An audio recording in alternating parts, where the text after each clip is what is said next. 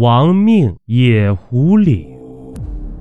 咱们书接上集，几个人互相看看，都没有说话，心里暗道：此墓非比寻常，进墓之后更要多加小心呢。固定好千斤绳，挂好百炼锁，四个人依次荡进水平的墓道。三爷打开手电筒。发现里面的墓道笔直，四周墙面都是用巨大的条石砌成的，上面的花纹精致细腻。这盗墓老手心中不由得感到疑惑：金军野狐岭一战溃不成军，通天屋完颜阿海如果是临时决定葬身于此，又怎能有时间和精力修建如此大墓呢？难不成他早有打算，或者这座墓埋葬的根本就不是完颜阿海吗？后面的李野一拍他，示意他跟着徐老道和猴子前进，他这才稳了稳心神，往里走去。走了几分钟，一扇汉白玉石门拦住了几个人的去路。几个人看着木门上的浮雕，心里又是一惊。石门上雕刻着四个真人大小并排站立的武士，一身甲胄，威风凛凛。可是往肩头看去，却都齐刷刷的没有头颅，而在他们手上平托着的，正是自己的脑袋。那四张脸并没有显出狰狞的面孔。反倒是一脸诡异的怪笑，正盯着眼前的几个盗墓贼呀！这古怪的雕刻技术太过逼真，以至于让人产生一种错觉，真真的感觉到他们的眼睛彼时此刻正在眨动。脱头献佛，李野自言自语，扶着眼镜又往前凑了凑。三爷看着他问。这里面有什么说道吗？我在一本萨满古书上见过这个。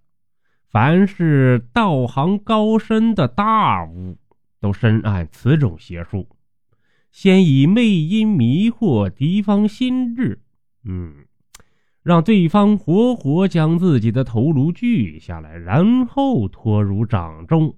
此时此刻并未倒下，枪中之血也不喷薄而出，哎，反倒是能像活人那般行走，将自己的头颅亲自献于大巫手中，而他同时献出的还有自己余下的阳寿啊！嘿，对对对对对，就像这样。李野的话还没说完。几个人就听背后有人说话，猛地回头，看到三十米开外有两个陌生的黑衣男人，不知什么时候站在了那儿。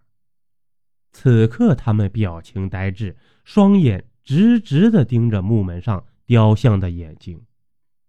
突然，他们把手里的匕首一挥，一下子就扎进了自己的脖子里。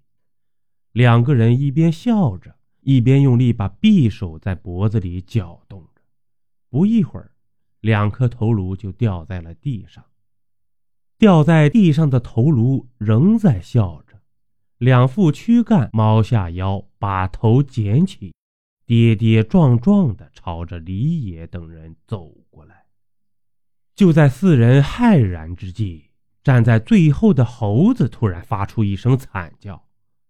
三爷回过神看去，见猴子痛苦的在地上翻滚着，双腿已然少了小半截，伤口血肉模糊，白叉叉的骨头上粘着鲜血淋漓的碎肉，两边的墙壁上蹦的到处是鲜血。李野看到这个情景，忍不住扶着墙吐了起来。三爷掏出手枪，对着猴子边上的地面连开了三枪。